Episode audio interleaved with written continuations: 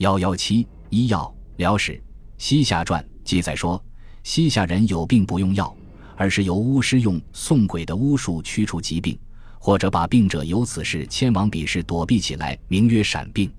由于当时的医疗和卫生条件很差，皮肤病甚多，有一种秃赖病最为可怕。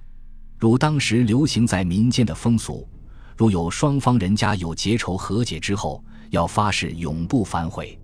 如有反悔者，就会带来骨脉不收、男女秃赖、六畜死亡、毒蛇入帐的灾难。可见秃赖对人们的危害是何等的严重。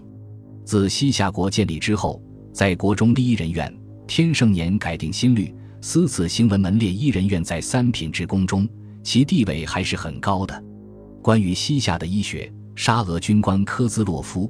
一九零八至一九零九年间，在内蒙古额济纳旗黑水古城中，曾得到西夏自传的医书，治疗恶疮药论、本草、千金方，还有治疗多种疾病的紫菀丸的配制和服用方法，有关针刺疗法的残液，以及兽医医治马病的医方。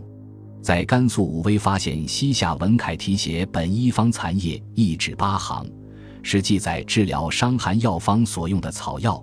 以及煎药和服药方法，方中要求煎药要精细，要不断翻动；煎好要除渣，饮药要按量按时，并且要求要空腹服药。其用药、煎制、饮服与中原医疗是相同的。在西夏文字典《文海》中，还有不少关于病、药、脉诊、针刺一类的名词和解释。如药是医药也，调和可医治病患之味。赖疮药是松、柏、草、石、粪等之酱，是赖疮药用事也。针刺有扎针视病患处，铁针穿刺使血出之味。脉诊有脉阻、急也、病患血脉不通之味等。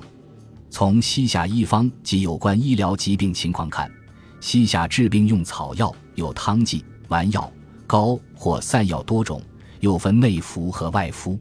针刺之法是令其写出，还有诊病时论脉，这些都与中国传统医学相同。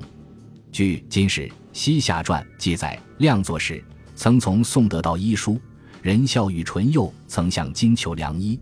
这种做法自然使中医在西夏得以传播。